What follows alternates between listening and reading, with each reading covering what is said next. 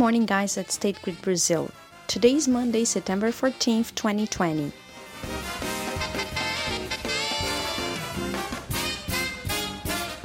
We start the week with lots of joy because today is National Frevo Day. It's impossible to stand still while listening to this electrifying musical and dance rhythm, genuinely from Brazil.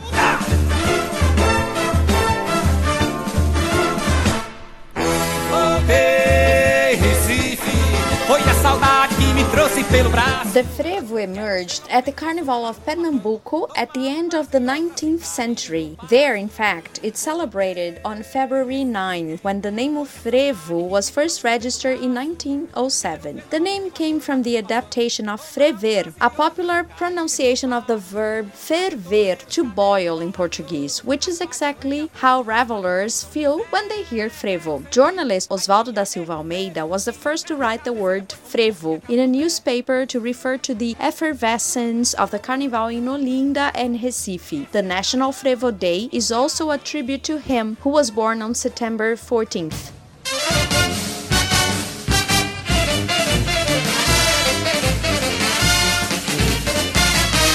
In addition to the fast and rhythmic pace, frevo is also defined by its dance, which mixes capoeira with ballet, maxixe, polka, Russian Cossack, among others. Frevo is also poetry, fantasy, banners, giant dolls, handcrafts, and much more. For all these reasons, since 2007, it's considered National Intangible Heritage by IPHAN, and in 2012, it was also recognized by UNESCO as an intangible cultural heritage of humanity.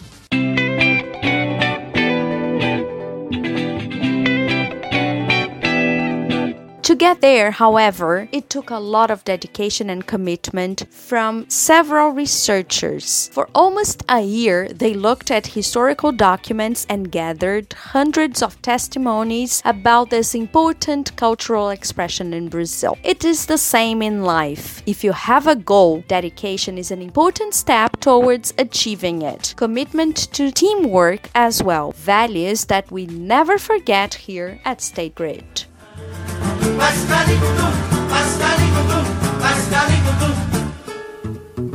46 years ago, the first commercial stretch of the São Paulo Metro began to operate between Jabaquara and Vila Mariana, in the southern part of the city.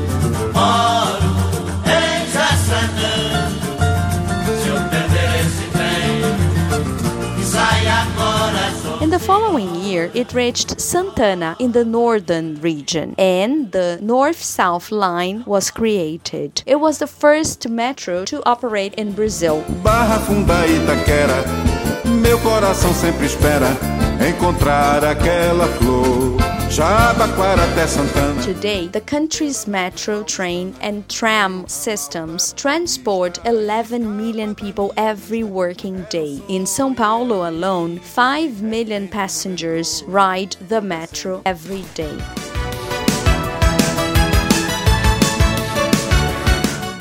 To the sound of the voice of Morten Harket, lead singer of the Norwegian band a-ha, who is 61 today, will congratulate our birthdays. Today, our happy birthday goes to Flavio Barros at the Paracambi substation. Tomorrow, it will be Felipe Figueiredo in the fiscal department in Rio and Marcos Alcântara at the Luzimangues substation. Best wishes to all of you.